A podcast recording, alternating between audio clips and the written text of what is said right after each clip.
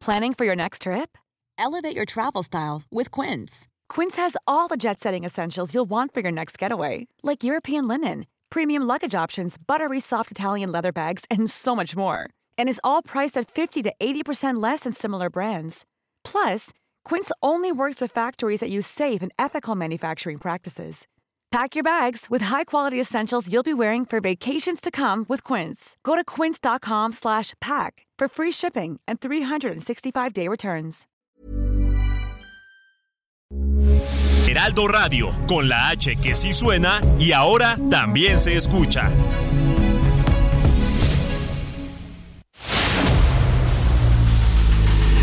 El dedo en la llaga. Había una vez un mundo en el que nadie creía. Un país de historias inexplicables. Una nación con personajes asombrosos. Santo Tomás tenía razón. Hay que ver para creer. El México increíble, las verdades que duelen, la voz de los que callan, el dedo en la llaga. Infórmate, diviértete, enójate y vuelve a empezar. El Heraldo Radio presenta El Dedo en la Llaga con Adriana Delgado. Soy de aquellos que sueñan con la libertad. Capitán de un velero que no tiene mar. Soy de aquellos que viven buscando un lugar. Soy Quijote de un tiempo que no tiene edad. Y me gustan las gentes que son de verdad. Ser bohemio, poeta y ser golfo me va. Soy cantor. Bueno, esta canción de Julio Iglesias llamada El Quijote la puse por mi mamá y por mi tía. Y así decidí que íbamos a entrar en este dedo en la llaga de este jueves 10 de agosto del 2023. Pero, es- pero cuéntanos por qué. Ay, pues es que mi mamá y mi tía se rasgaban las vestiduras, se cortaban las venas cuando escuchaban a Julio Iglesias, Ah, que déjame decirte que canta bien bonito. Sí, sí, y era un galanazo. era galanazo. Sí, sí, sí, claro. Galanazo. Y además tenía como ese charm y todo, ¿no? Claro. Pero pues ahí está. Ya, ahí les cumplí su, su sueño, escuchar aquí en el dedo en la llaga Excelente. a don Julio Iglesias con esta canción que se llama Quijote, que, que describe la búsqueda del amor y del ideal y la lucha por alcanzar los sueños. Claro. ¿Qué tal, eh? Idealista como era el Quijote, ¿no? Sí, idealista como era el Quijote. Y bueno, nos vamos a nuestro primer resumen de noticias del dedo en la llaga con Héctor Vieira. En compañía de líderes sindicales, la Secretaría de Gobernación confirmó esta mañana la compra de las marcas de Mexicana de Aviación, un acuerdo histórico que beneficiará a 7.407 trabajadores y trabajadoras de la extinta aerolínea. La firma tendrá su base principal en el Aeropuerto Internacional Felipe Ángeles y secundaria en el Aeropuerto Internacional Felipe Carrillo Puerto de Tulum e iniciará operaciones en 20 rutas. A partir del 15 de agosto, el gobierno comenzará la dispersión de los pagos a los trabajadores de Mexicana de Aviación, la cual se compró a un precio de 815 mil millones de pesos. Durante la conferencia matutina de este jueves, se entregó el cheque simbólico por 407 millones de pesos como primer pago por la compra de la marca y bienes de la aerolínea. El presidente Andrés Manuel López Obrador lamentó el asesinato del candidato presidencial de Ecuador, Fernando Villavicencio, y pidió actuar con responsabilidad, luego de que se diera a conocer que el aspirante había recibido amenazas de una célula vinculada al cártel de Sinaloa semanas antes. El presidente López Obrador dio a conocer la carta que envió al juez Martín Adolfo Santos Pérez, quien amparó a Xochitl Gálvez, para que el Ejecutivo se abstenga de mencionarla, pero también volvió a mencionar los contratos de una de las empresas de la senadora panista. Un juez federal pospuso para noviembre la audiencia inicial en la cual la Fiscalía General de la República imputará delitos cometidos en el ejercicio de sus funciones públicas al ex titular de la Unidad de Inteligencia Financiera Orlando Suárez López y a Mauricio Moreno Balbuena, ex director general de procesos legales de la dependencia. A inicios de octubre próximo, la Secretaría de Marina tomará el control total del Aeropuerto Internacional de la Ciudad de México, según un acuerdo publicado el martes en el Diario Oficial de la Federación, lo que prácticamente significa asumir el área administrativa de la terminal aérea, la cual estaba plagada de corrupción, de acuerdo con su director general Carlos Velázquez Tiscareño, quien dijo que entre los más de mil contratos que este aeropuerto tiene con distintas empresas como aerolíneas, tiendas y prestadores de servicios, la nueva administración de la terminal encontró irregularidades como locales que operaban sin contrato y sin penalizaciones, así como deudas millonarias. La Secretaría de Educación Pública y la Comisión Nacional de Libros de Texto Gratuitos siguen sin comprobar ante la jueza federal que lo solicitó que la impresión de los ejemplares para el ciclo escolar 2023-2024 se realiza conforme a los planes de estudio vigentes. El secretario de Estado de los Estados Unidos, Anthony Blinken, destacó las sanciones impuestas por su gobierno en estrecha coordinación con el gobierno de México a tres miembros del cártel de Sinaloa por tráfico ilícito de fentanilo y otras drogas.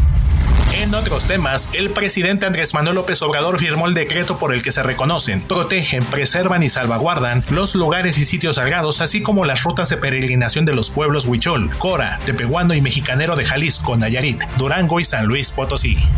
El jefe de gobierno de la Ciudad de México, Martí Batres Guadarrama, anunció reformas al reglamento de tránsito en las que se establece como sanción llevar al corralón las motocicletas en las que se transporta menores de 12 años, que lleven más de dos pasajeros, los conductores no usen casco o circulen sin placas. Y regresamos aquí al dedo en la llaga, son las 3 de la tarde con 6 minutos y ya está aquí en esta mesa. ¿Quién creen? Hoy es jueves, día de la economía del terror. Hola. Con Samuel Prieto. Ay, Sam, eres mi sensei. No, la verdad. Tus órdenes. Bueno, pues tenemos ya en la línea a mi querida Claudia Juárez, periodista y editora de la sección Dinero en la silla rota y colaboradora de esta, de esta mesa de mente mujer. Claudia, traes una nota muy importante. Por favor, escuchen. Adri, buenas tardes amigos del de la Llaga. Pues sí, ayer el tiempo nos comió y ya no pudimos hablar de este tema que es bien interesante y es que el domingo pasado amanecimos con una noticia que un empresario había desaparecido después de, de que había abandonado un bar en la zona de Polanco.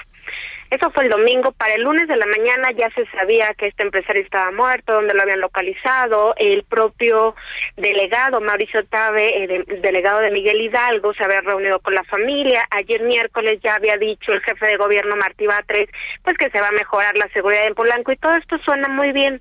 Pero pues aquí ya la pregunta que ayer poníamos en la mesa eh, que ya no pudo escucharse al aire es la justicia tiene un precio, la justicia se basa en el poder económico de las personas y esto viene a colación Adri porque te comentaba que eh, leí una noticia que me llamó mucho la atención en donde cuatro mujeres desaparecieron en la zona de Jalisco pero no se pudo levantar la denuncia porque a sus familiares les pidieron y evidentemente en ese momento no llevaban el acta de nacimiento. Entonces, tú siempre has mencionado mucho que eh, la justicia es tiene dos varas, dos medidas y qué es lo que está pasando, por qué eh, la desaparición de las mujeres sigue siendo tan insignificante a los ojos de mucha gente. Hace un par de semanas escuchábamos a una académica de la UNAM donde nos decía que uno de los principales problemas a los que nos enfrentamos con los feminicidios, no solo que no está tipificado a nivel nacional, son los tiempos de respuesta, porque tiene que pasar un número determinado de horas para buscar a una mujer. Ella nos decía, una mujer cuando está desaparecida siempre está en peligro. No tenemos que esperar a, ver si se fue con el novio, si por decisión propia se fue a otro lado. Y entonces aquí son dos casos de desapariciones. Desafortunadamente, pues este empresario resultó muerto, pero ¿por qué esa dispersión o esa diferencia en, en estas situaciones. Te repito, esta situación ocurrió en a finales de julio pasado y sucedió en Jalisco, donde Jalisco está reconocido como una de las entidades con mayor número de feminicidios, de fosas clandestinas, y es una problemática constante con el gobernador, pero aquí, ¿qué está pasando? Dos varas, dos medidas, y ese es el tema que ayer no pudimos poner el dedo en la llaga. Terrible, imagínate que vas y que denuncias y que tráigame La acta el acta de nacimiento. ¿Qué les pasa, no? No, es terrible la indolencia, la insensibilidad. Gracias, Claudia, por esta nota. La verdad, hay que seguir visibilizando todas estas incongruencias del Poder Judicial, de quien llevan las fiscalías en los estados y en el país. Sin duda. Muchas gracias, Claudia Juárez. Que tengan muy buena tarde. Hasta luego. Bueno, y déjenme decirles que, que tuve la oportunidad de hacer una mesa Samuel Prieto, eh, con las opiniones de tres personas que están en una crisis terrible en el norte de Veracruz. ¿Por qué? Porque hay una plaga que se llama dragón amarillo que ataca directamente a la citricultura y por tanto también a la planta de la vainilla, las vainas de la vainilla. Vamos a escuchar. Y en el dedo en la llaga nos dimos a la tarea qué está pasando con esta terrible enfermedad del dragón amarillo que está arrasando con los cítricos en el norte de Veracruz. Son más de 200 mil hectáreas y más de 161 mil millones de pesos en pérdidas. Pérdidas no solamente de los plantíos, sino también de los trabajos. Y aquí tenemos en exclusiva para el dedo en la llaga las voces pidiendo urgentemente el apoyo del gobierno estatal y del gobierno federal para acabar con esto que está arrasando no solamente sus trabajos, sino su vida. Y tengo en la línea a Juan Manuel Contreras Amador, productor de limón en Vega de la Torre Veracruz, a Rosenda Cortés Galindo, productora de vainilla y facilitadora del programa Sembrando Vida del Centro Territorial Papantla, y a Óscar Jiménez Reyes, presidente de la Junta Local de Sanidad Vegetal del Totonacapan, órgano auxiliar de la. Y empezaría con Rosenda Cortés Galindo para que nos pudiese explicar qué es esto del dragón amarillo y cómo está atacando no solamente a los cítricos, sino también a las vainas de vainilla.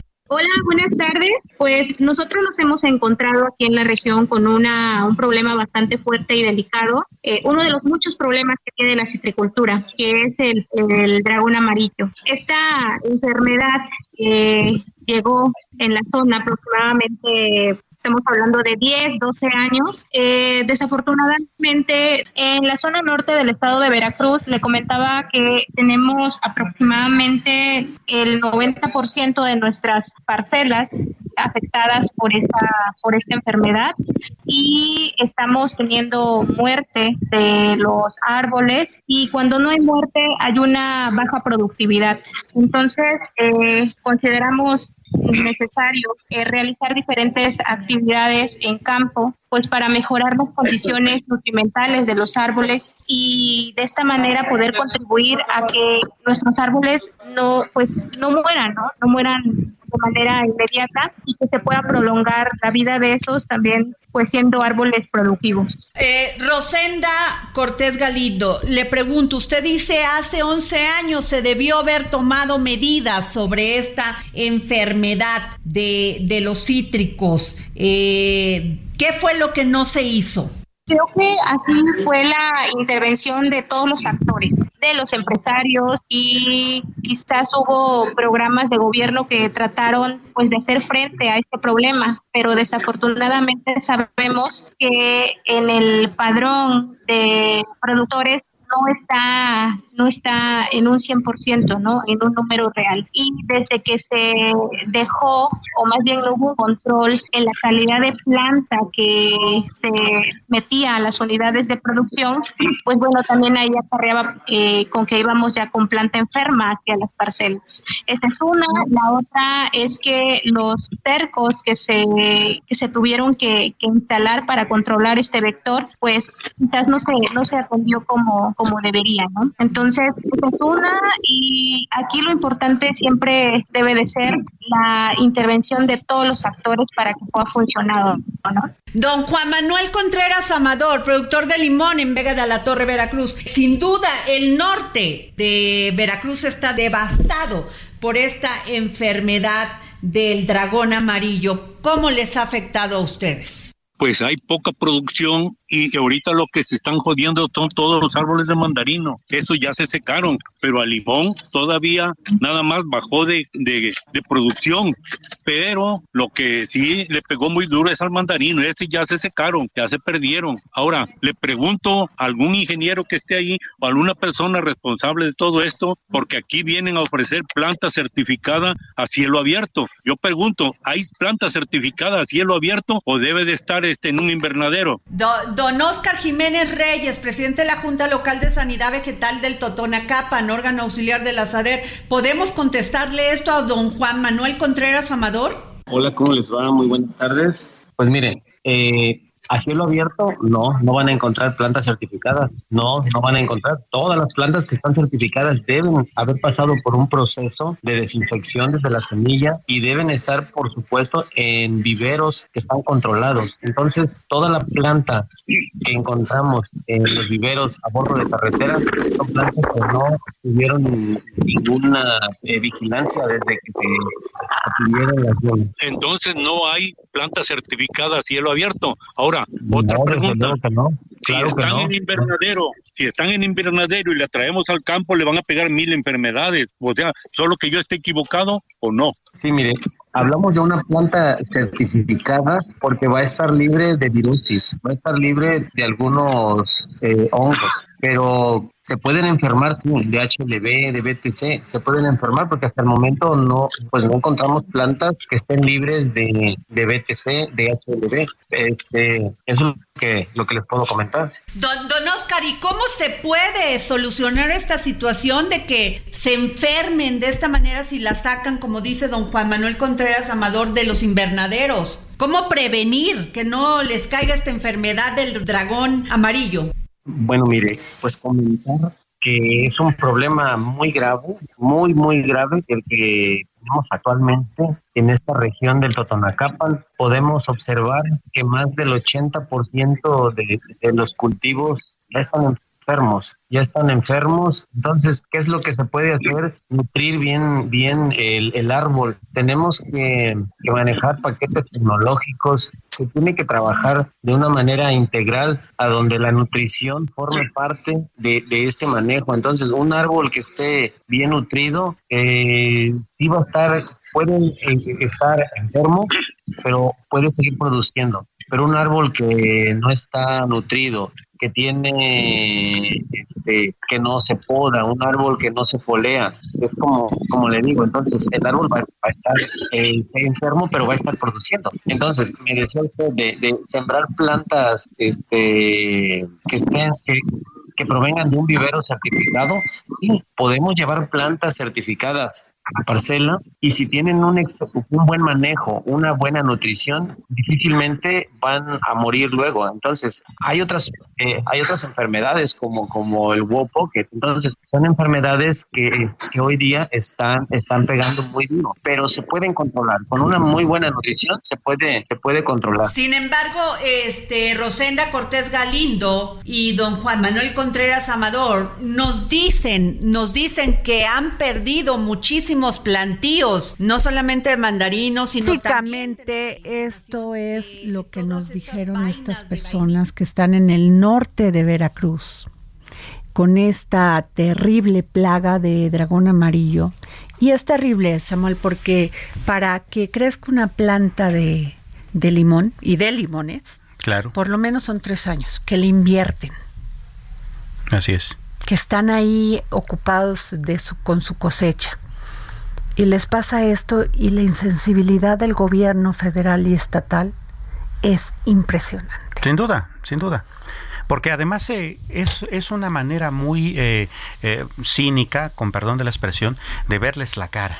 A ver, eh, ellos lo están diciendo de una manera muy clara. Estas eh, plantas así de específicas, de especializadas, solamente pueden estar protegidas si están dentro de invernadero. Entonces llegan y se las dan, no, pues así lo abierto, no te preocupes, no va a pasar nada, tú dale. ¿No?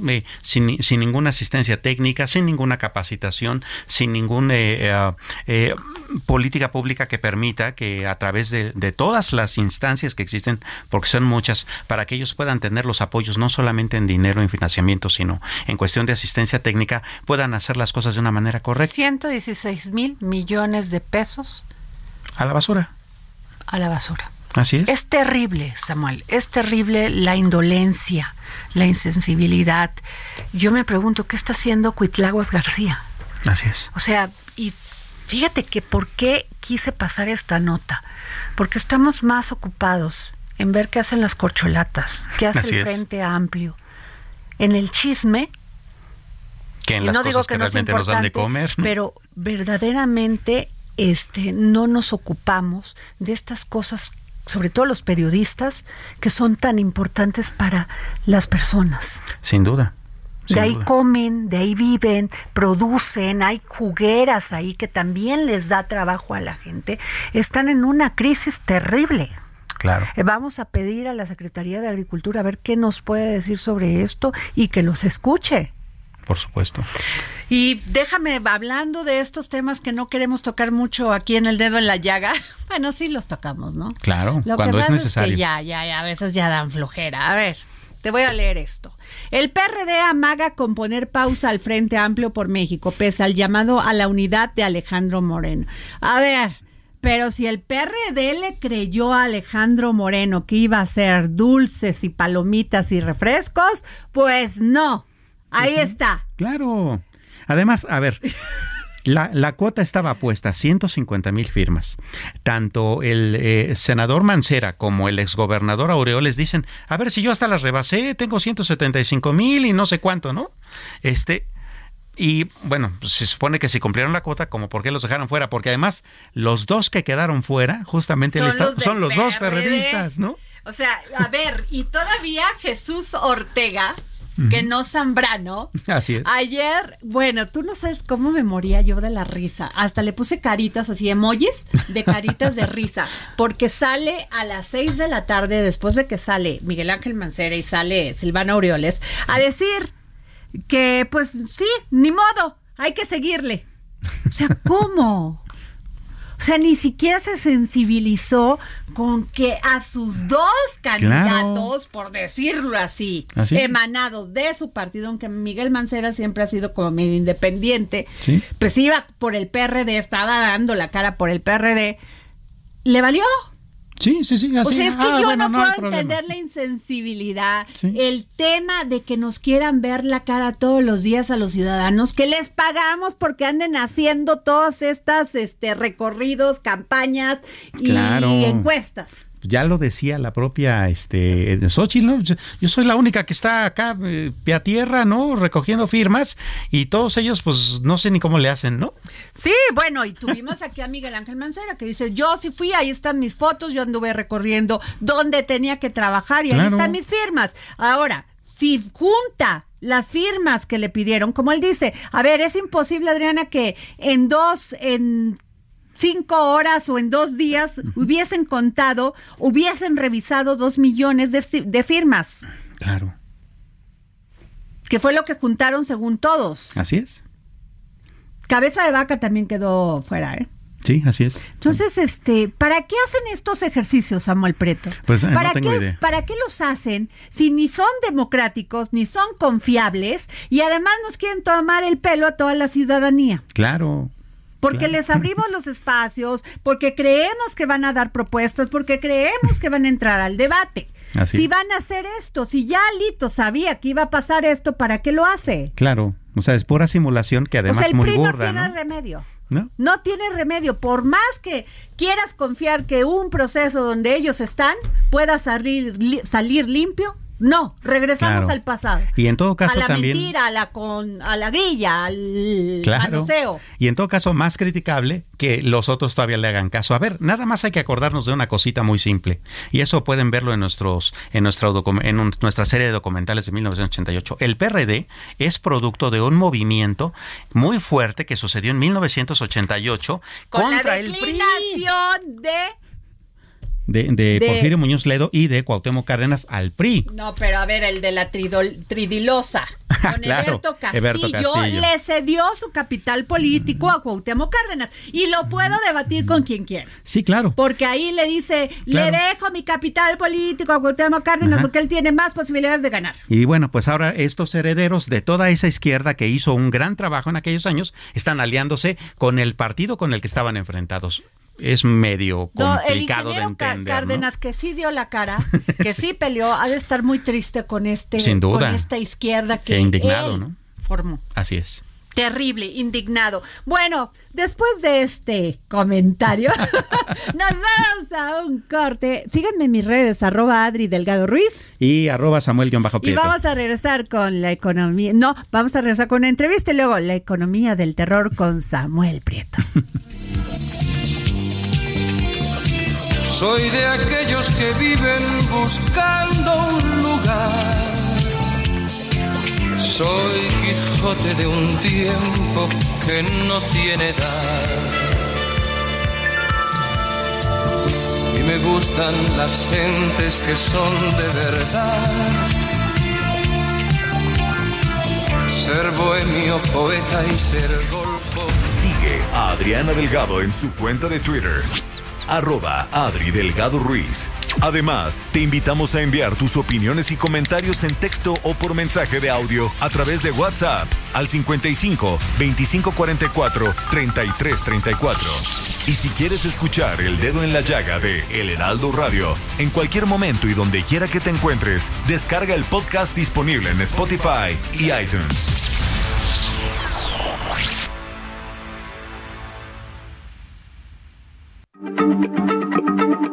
Heraldo Radio, la H se lee, se comparte, se ve y ahora también se escucha.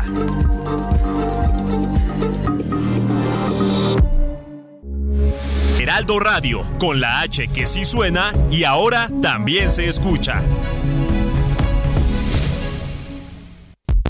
Sigue a Adriana Delgado en su cuenta de Twitter en arroba Adri Delgado Ruiz. Y envíanos tus comentarios vía WhatsApp al 55 25 44 33 34 o 55 25 02 21 04.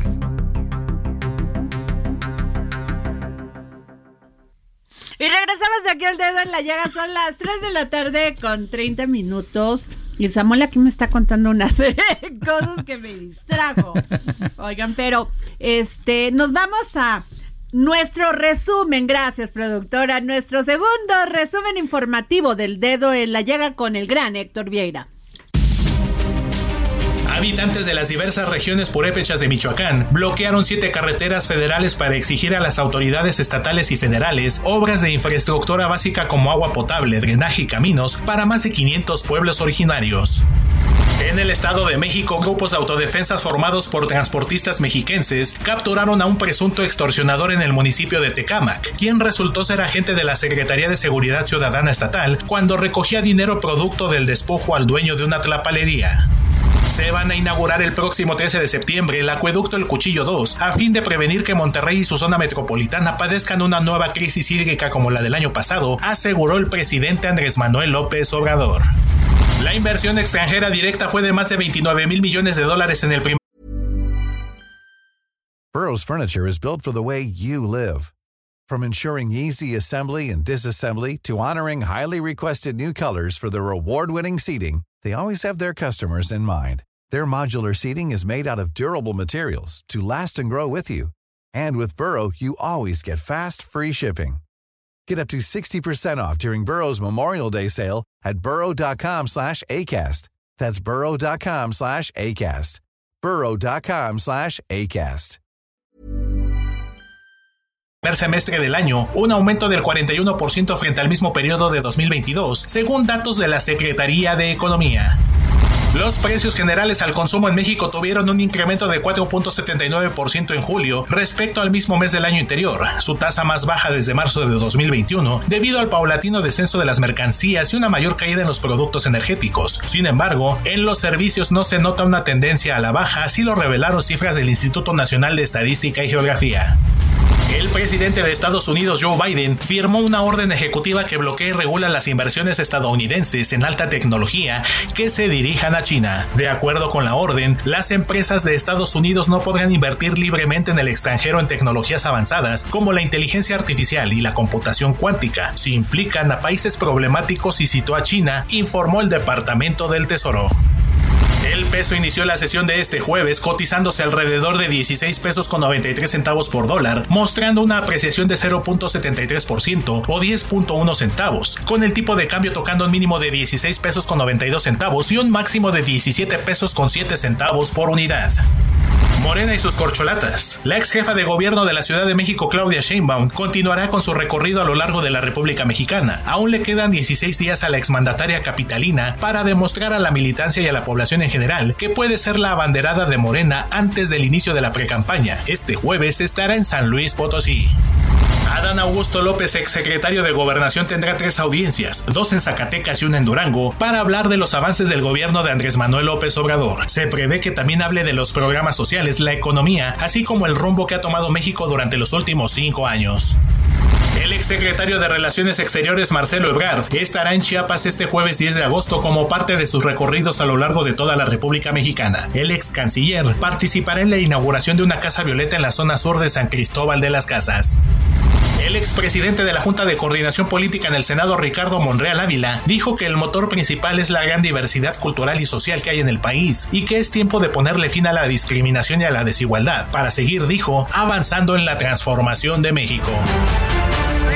Regresamos aquí al dedo en la llega, son las 3 de la tarde con 34 minutos y bueno, el 2024 Samuel se va a elegir gobernador en Yucatán. Así es.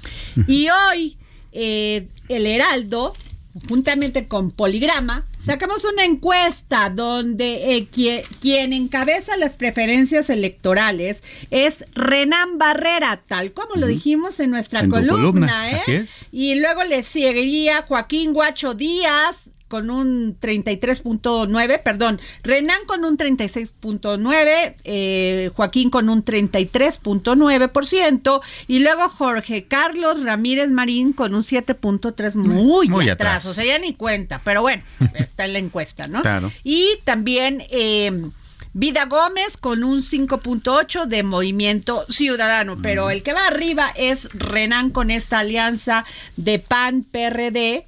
Claro, como ya lo habías anticipado. Así es. Así es. Este, ¿cómo estás, mi querido Patricio Morelos, socio consultor de Poligrama? Encuestas que no fallan, ¿eh? Que son totalmente confiables. Muy buenas tardes. ¿Cómo estás? A ver, cuéntanos, pues ya, este, Renan muy avanzado, ¿no? Sí, Yucatán es un estado que genera mucho interés. Es uno de los estados que hoy no son gobernados por Morena.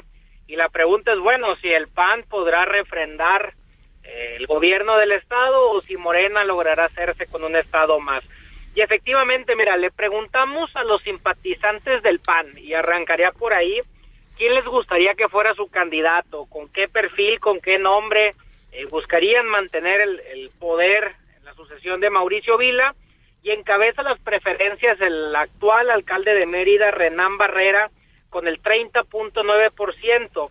Tiene una ventaja de 15.7, una ventaja de casi 16 puntos sobre el segundo lugar, que sería Liborio Vidal, secretario de, de Educación. Lo sigue también Rommel Pacheco con el 15.1 y Julián Zacarías, alcalde de Progreso, con el 10.80. Ninguno 28%, el que no se identifica con ninguno. Ahora bien, también le preguntamos a los simpatizantes de Morena y del obradorismo, ¿con qué nombre buscarían eh, ganarle al PAN el estado de Yucatán? Y en las preferencias internas, Joaquín Guacho Díaz Mena está en el primer lugar con el 33.5%, también casi, casi 15 puntos encima por arriba del segundo lugar, que sería Verónica Camino con el 18.7, viene también Rogeiro Castro con el 11.6 y Raúl Paz Alonso con 8.90. El 27% dice no simpatizo con ninguno. Datos de arranque. Por el panismo, Renán Barrera eh, arranca a la cabeza y por el morenismo es Joaquín Guacho Díaz quien se perfila para ser el candidato. Ajá, pues muy, está, aunque bueno, ya en la preferencia por alianzas, este, están a tres puntos, ¿no? Según lo que nos pones aquí en, este, en esta encuesta de Poligrama. Sí, es un, sería un comienzo de un proceso electoral bastante reñido, una ventaja de 3% de Renán Barrera sobre Joaquín Guacho Díaz de Morena. Pero bueno, hay varios factores todavía a definir. Primero, que se definan las candidaturas. Segundo, saber qué va a pasar con los partidos políticos. Si el priismo llevará candidato propio o se integrará al PAN-PRD. Y también, a casi 300 días, a poco menos de 300 días de la elección, bueno, este Patricio, creo que tuvimos un problema de comunicación con Patricio. Vamos a volver a, a conectarlo. Este, pues, a ver, lo que le conviene aquí, Sami, Prieto, Samuel Prieto, a Jorge Carlos Ramírez Marín es casi declinar a favor de Renan. ¿no? A lo sin mejor duda. se están esperando. Sí, sin duda. ¿No? Para poder negociar una, una, una este diputación o alguna este, o tener alguna injerencia en la ah, eh, senaduría sí, o algo Mauricio, eh, Patricio Morelos socio consultor de Poligrama. Eh, Patricio, perdón, aquí nada más hacerte la pregunta. Casi que le conviene a Jorge Carlos Ramírez Marín con un 7.3 declinar a favor de Renan, ¿no? Y armar la alianza. Ahí, ahí habría que entender un poco el votante priista, ¿no? Si es más conveniente que lleven un candidato eh, propio, dividir el voto, hacerla una elección de dos creo que el que hoy se mida o se piense que Jorge Carlos Ramírez Marín vaya como candidato está pensado un poco desde un punto de vista de estrategia electoral. Habrá que esperar a ver qué se definen por los partidos.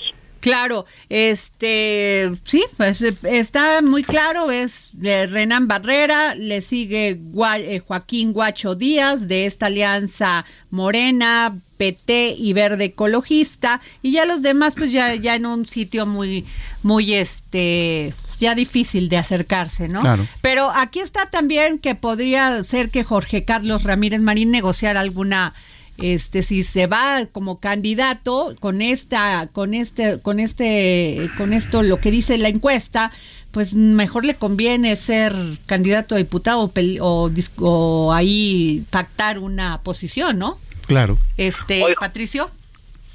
Sí hoy Jorge Carlos es senador. Hay que recordarle a la gente que también se va a competir el Senado, se va a Ah. competir las diputaciones federales, vienen las alcaldías, la alcaldía de Mérida. la ah, se puede reelegir no Se pudiera reelegir como senador, efectivamente. Híjole, pues está muy interesante, este Patricio Morelos. Eh, muchísimas gracias por esta encuesta de Poligrama. La verdad, el Heraldo de México no se ha equivocado. Gracias, Patricio, por dárnosla a conocer. Muchas gracias y muy buenas tardes. Así están. ¿Cómo ves? Samuel Así están las cosas bastante interesantes y es uno de los estados, digamos, eh, eh, parece ser un estado con pocos este, eh, electores, que en efecto es, así es, parece estar lejano al centro del país, que en efecto así es, pero ahí han sucedido tantas cosas tan importantes a nivel de la política federal que incluso hay que recordar que el gobernador actual de Yucatán había estado originalmente dentro de los posibles candidatos del Frente Amplio, ¿no? Es decir, que las cosas No, han estado dijo funcionando. que él quería terminar su mandato. Así es. Ahora, eh, haciendo este análisis con Patricio, la verdad no son tres puntos, Samuel. Sí, sí. O sea, Morena ha penetrado en Yucatán. Ha ¿eh? penetrado, sí, porque tres puntos en general, eh, hablando demoscópicamente, es el margen de error. Así es. O sea, fíjate, a 36.9% a Renan Barrera y 33.9% a Joaquín Guacho Díaz. O sea, están en la tablita, ¿eh? Así es. Así Sí, que sí, sí. si no se ponen las pilas, este, el este, el, el PAN como partido, se les puede ganar Morena, ¿eh? También lo dije en mi columna. Sí, lo dijiste, porque además, eh, una de los apuntes que hiciste que yo recuerdo mm, bien que fue como eh, crucial en este asunto es, primero, en el término de las inversiones federales, pues por ahí va a pasar el tren Maya y Ah, se sí. está haciendo una eh, adecuación muy importante. de recursos Claro. para generar desarrollo económico impresionante. Claro, esa y la parte que tiene que ver con el Puerto Progreso que también se está ampliando para ampliar justamente el comercio internacional, sobre todo hacia la costa este de Estados Unidos, que es un mercado internacional brutal, ¿no? Para para cualquiera que pueda llegar a él. Y por el otro lado, todos los programas sociales que están llegando particularmente a la capital del estado, que pues no son poquitos, ¿no? Así es. O sea, a ver qué, qué cómo se pone este tema, pero ya se está calentando el ambiente para 2024. ¿No? A ver, Samuel.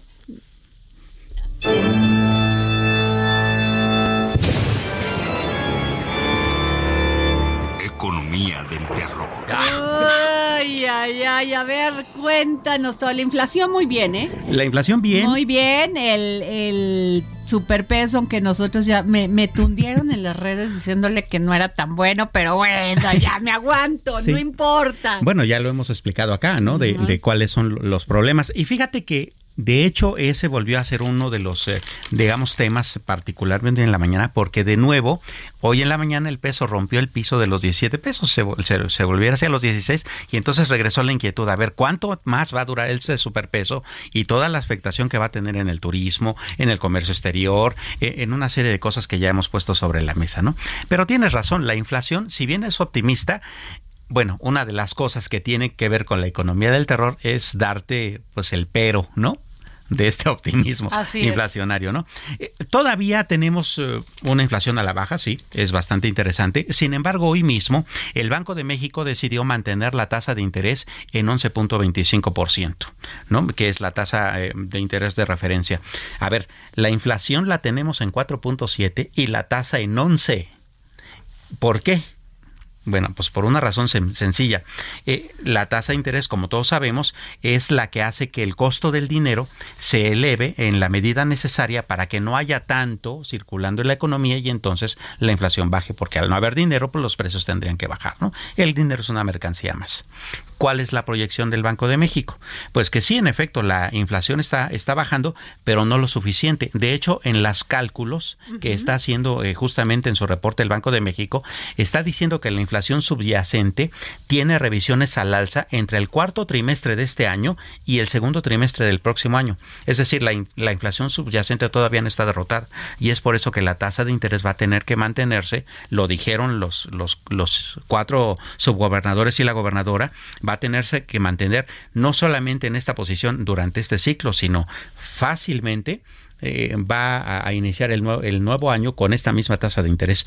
En la encuesta de los 33 analistas importantes que suele encuestar Citibanamex eh, previo a esta reunión del Banco de México, ellos se mostraron un poquito más eh, optimistas y dijeron, a lo mejor cerramos el año con una baja chiquita de 0.25% para cerrar el año la tasa de interés en 11%, pero eso es poco probable. Hoy mismo tuiteaba el subgobernador Jonathan Heath, que tú sabes, él es, quien más nos eh, eh, informa a los mexicanos a través de sus redes sociales sobre estas cuestiones y dice, no, eh, esta tasa se va a mantener en un periodo alto durante bastante tiempo porque es la única manera en que nosotros vamos a lograr bajar la inflación de una manera eficiente. ¿Qué tiene que ver esto con Estados Unidos? Bueno, Estados Unidos reportó ayer también su inflación en 3.7%.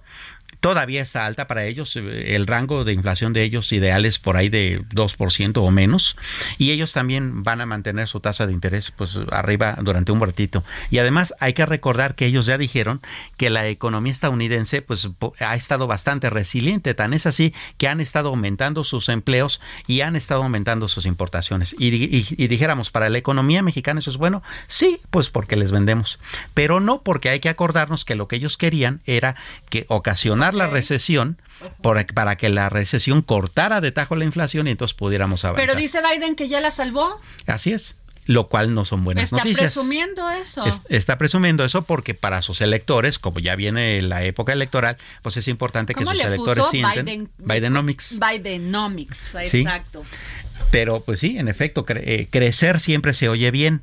Pero hay que recordar que la recesión iba a funcionar para cortar de tajo la inflación y que entonces pudiéramos crecer ordenadamente. Eso ya no va a pasar. Eres el rey del pensamiento crítico.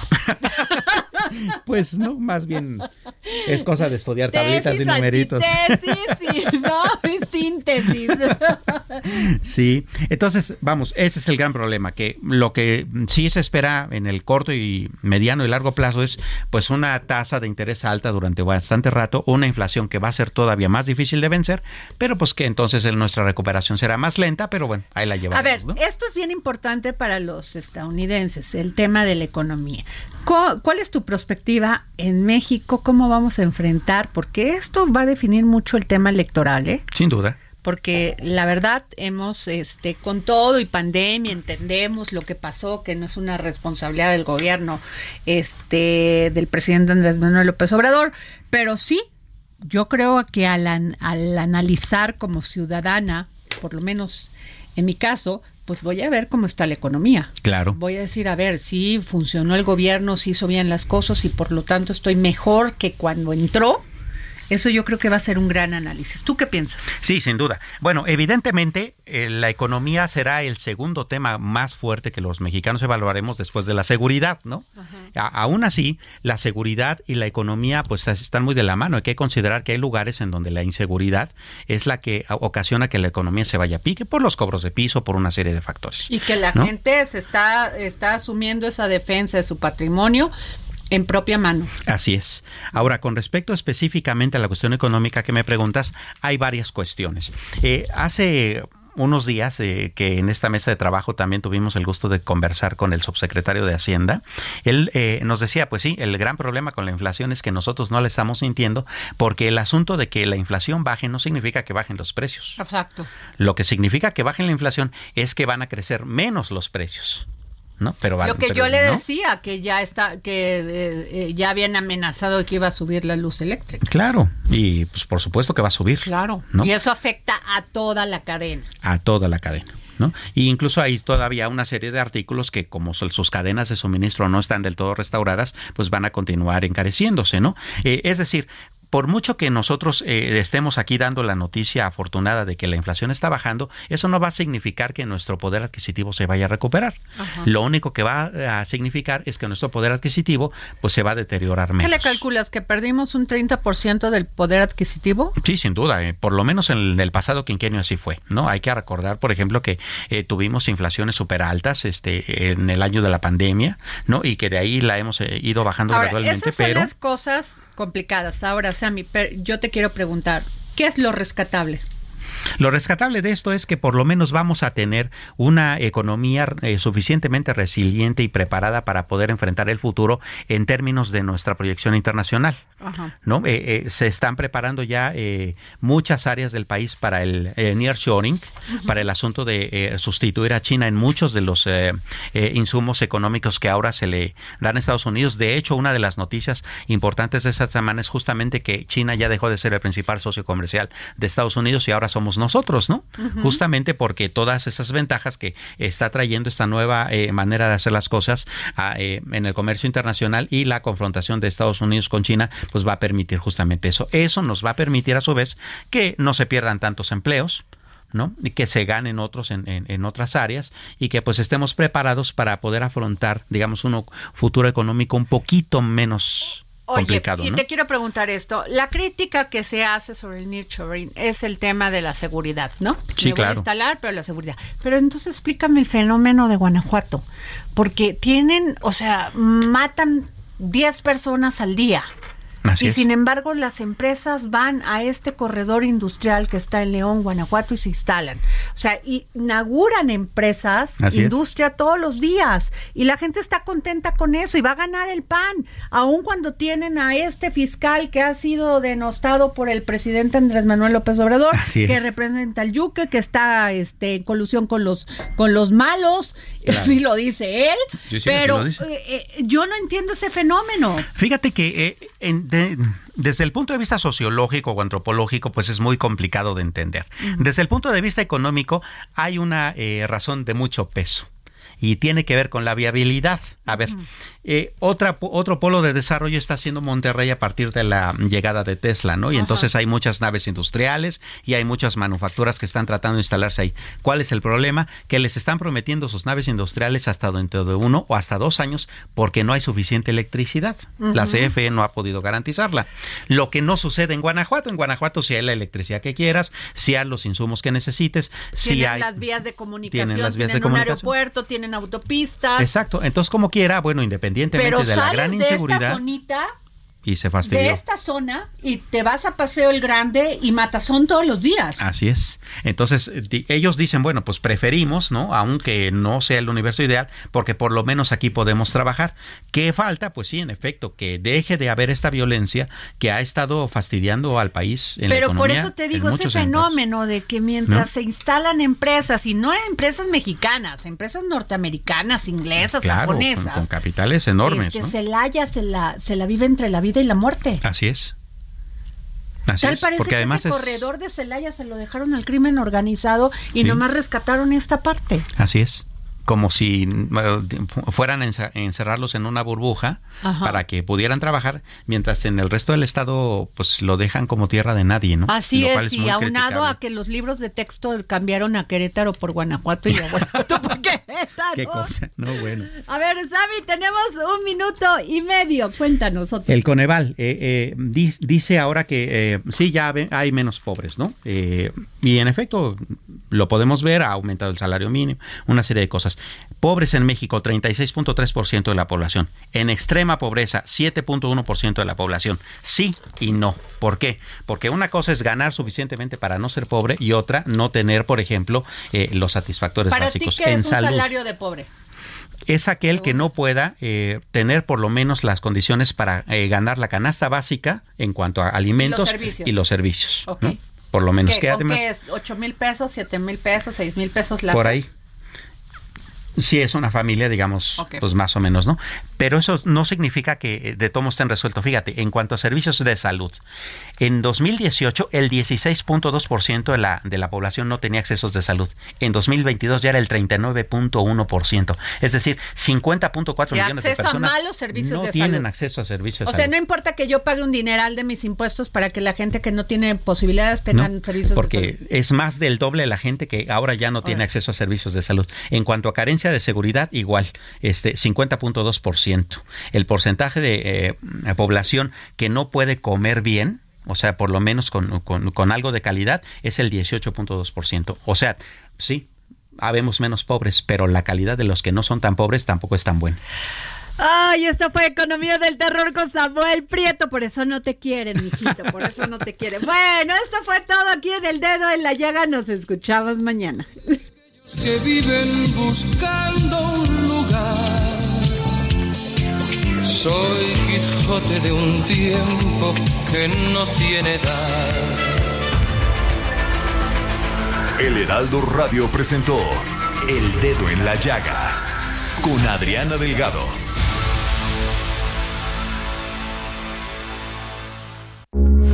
Heraldo Radio, con la H que sí suena y ahora también se escucha.